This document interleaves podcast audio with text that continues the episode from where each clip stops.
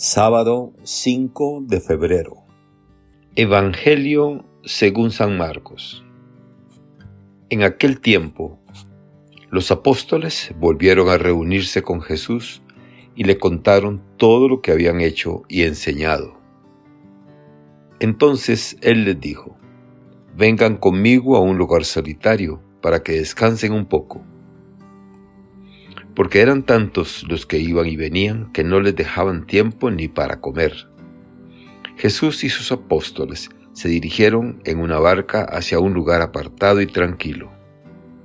La gente los vio irse y los reconoció. Entonces de todos los poblados fueron corriendo por tierra a aquel sitio y se les adelantaron. Cuando Jesús desembarcó, vio una numerosa multitud que lo estaba esperando, y se compadeció de ellos, porque andaban como ovejas sin pastor, y se puso a enseñarles muchas cosas. Palabra del Señor. Gloria a ti, Señor Jesús. Reflexión. Hermanas y hermanos, el Evangelio de hoy nos presenta una escena muy sencilla y muy humana podemos dividirla en dos partes. En la primera parte de la escena, Jesús se reencuentra con sus discípulos después de regresar de la misión. Tras la misión, retornan los discípulos a estar cerca de Jesús y le cuentan sus experiencias misioneras. El Maestro desea atenderlos y escucharlos con calma porque quiere oír de su propia boca lo que han vivido y predicado.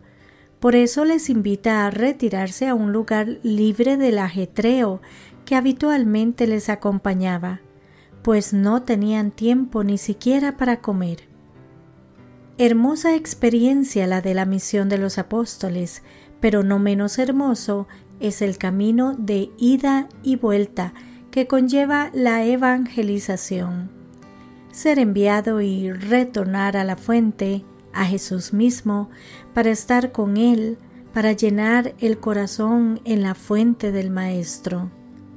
Jesús, comprendiendo la necesidad que tienen los discípulos de un tiempo de reposo, los invita a irse a un lugar solitario para descansar.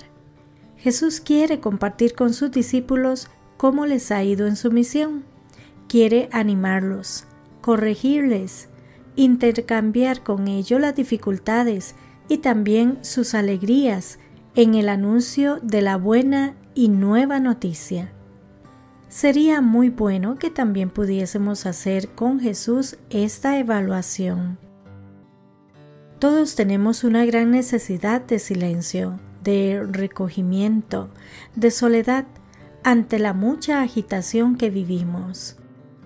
Tenemos prisa en todo, demasiado activismo que nos agota y empobrece. En nuestro tiempo, la mayor parte de la gente vive sumida en el estrés. Por eso queremos descansar, anhelamos un tiempo de descanso, un poco de paz en nuestras vidas, vivir la oración como Jesús. La segunda parte de la escena la contemplamos cuando los planes de descansar se ven frustrados porque la gente se les ha adelantado y les están esperando. Jesús ve a la gente como ovejas sin pastor y sin mirar el tiempo que le va a quitar ni las fuerzas que tendrá que consumir, se pone a enseñarles. Tener tiempo para los demás, a pesar de que todos andamos escasos de tiempo y con mil cosas que hacer, es una finura espiritual que Jesús nos enseña con su ejemplo. Tratar a cada persona que sale a nuestro encuentro como si tuviéramos todo el tiempo del mundo. Nosotros tenemos necesidad de tener a alguien con quien compartir lo que vivimos, lo que sentimos. Tenemos gran sed de ser escuchados.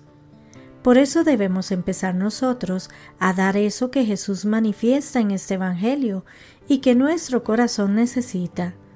Situarnos delante de la otra persona con todo nuestro tiempo, con todo lo que somos y tenemos para así poder aliviar sus necesidades más profundas, saber encontrar siempre el hueco grande y alentador para estar con Jesús, para así poder estar también con nuestros hermanos y hermanas. Pero hay algo curioso en la escena. La mirada compasiva de Jesús no la dirige a una persona concreta, enfermo, leproso, ciego, etc. La dirige a la muchedumbre. Con compasión descubre que está desorientada. ¿No estamos nosotros, nuestra sociedad desorientada, inquieta, miedosa, desconcertada? ¿No vemos a nuestros vecinos, conocidos cómo están? ¿Cómo es nuestra mirada hacia esas personas? Es un examen a realizar personal y comunitariamente. La situación que ya estaba y ha intensificado la pandemia está obligando a los creyentes a mirar a nuestros hermanos y hermanas con los ojos compasivos de Jesús.